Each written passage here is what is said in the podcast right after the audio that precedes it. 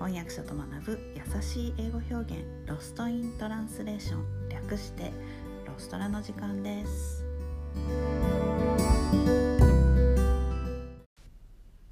はい。今日はまたまたコスパのお話をしたいと思います。先週、えー、第86回でそのままでは通じないカタカナ語としてコスパ最高をご紹介しました。覚えていますか？Great deal.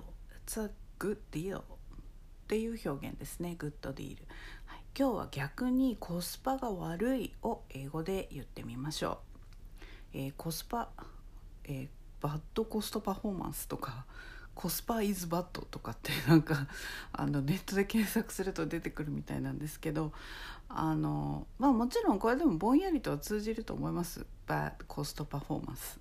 はい。ただコスパがいいっていうのはお得自分にとって得が大きいという意味でしたので、えー、コスパが悪いっていうのは自分の得にならない割に合わない金額に釣り合わないという意味になりますよね。はい、で金額に合わない釣りや、まあ、釣り合わない割に合わないって英語で言いたい時は「It's not worth the money」「It's not worth the money」となります。worth WORTH ですね。worth これは、え単独では使えずに名詞を目的語に取ります。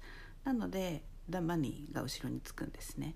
でこの the money を it に変えればお金以外何でも使えます。It's not worth it it's not worth it ですね。コスパ良くない。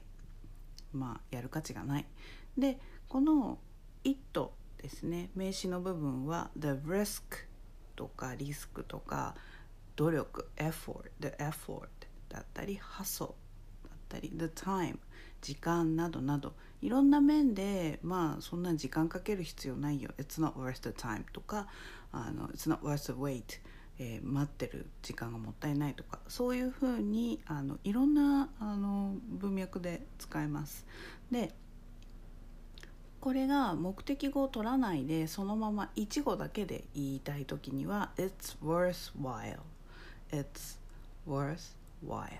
という worthwhile ですね。それから worthless ならば、えー、価値がないっていう風な言い方になります。It's worthless ですね。コスパが、まあ、悪いっていう意味だと。It's worthless. まあ価値がないよ。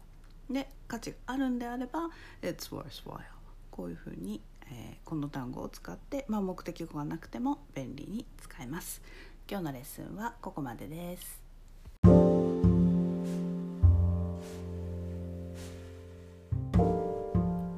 このポッドキャストのショーノートへのリンクは毎週水曜日に配信しているメルマガでお知らせしています、えー、もっと詳しい情報を知りたい1週間分のサマリーを見て復習したいという方は是非ご登録ください。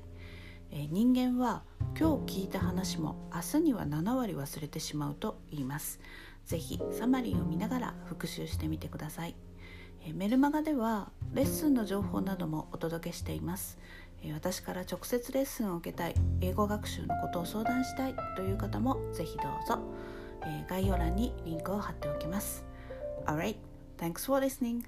Have a great day. Bye.